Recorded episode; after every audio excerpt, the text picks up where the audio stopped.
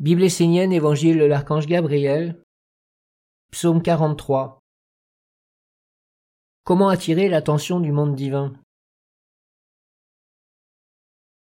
Aux yeux des mondes divins, les hommes sont sur la terre comme des symboles, des hiéroglyphes vivants et agissants. Le monde divin regarde l'homme d'après ce qui apparaît de lui comme émanation et écriture dans les mondes subtils.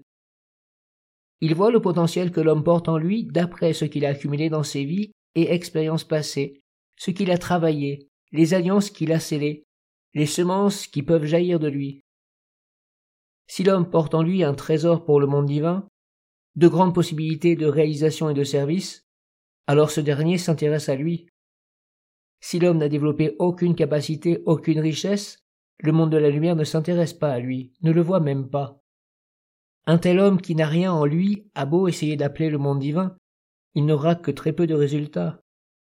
C'est pourquoi, à toutes les époques, ce sont les maîtres qui ont servi d'intermédiaires éveillés avec les mondes invisibles et les royaumes divins supérieurs.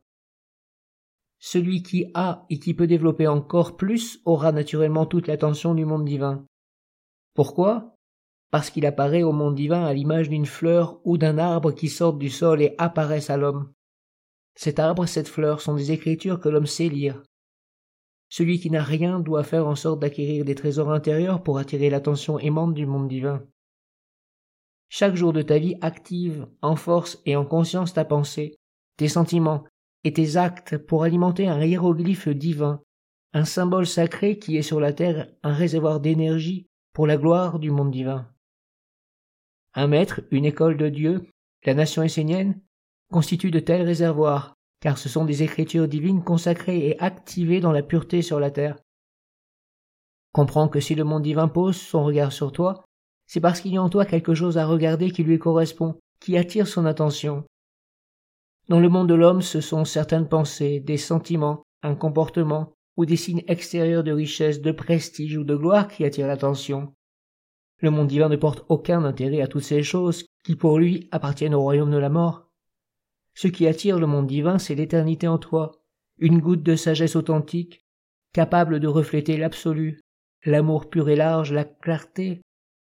Si un tel trésor est vivant en toi, le monde divin voit que tu peux devenir un associé et t'unir à lui plus ou moins consciemment. Alors tu peux réellement t'unir à lui et le sentir vivre en toi à travers tes pensées, tes paroles, tes mouvements ou tes actes. Lorsque le monde divin s'unit avec un homme incarné sur la terre, cet être devient le réceptacle et le serviteur du divin dans un corps terrestre. On peut alors parler de lui comme la coupe du Graal. L'homme n'est plus réellement lui-même, il est à moitié divin dans un corps d'homme. C'est un demi-dieu, un homme-dieu. Ses pensées, ses paroles et ses gestes ne sont plus les mêmes dans leur essence et leur origine subtile. Ils se manifestent dans le monde de l'homme, mais prennent leur source dans le royaume de la conscience supérieure. L'homme pense et agit en lumière ce qui lui donne la puissance de réaliser dans ce monde, qui est malheureusement dans le déclin, et dans lequel l'homme ordinaire trouvera de moins en moins de force pour alimenter la flamme de l'éternel en lui. Pense chaque jour en lumière, et relie-toi à une œuvre divine en action sur la terre afin de faire de ta vie ce que tu souhaites voir se réaliser en conscience.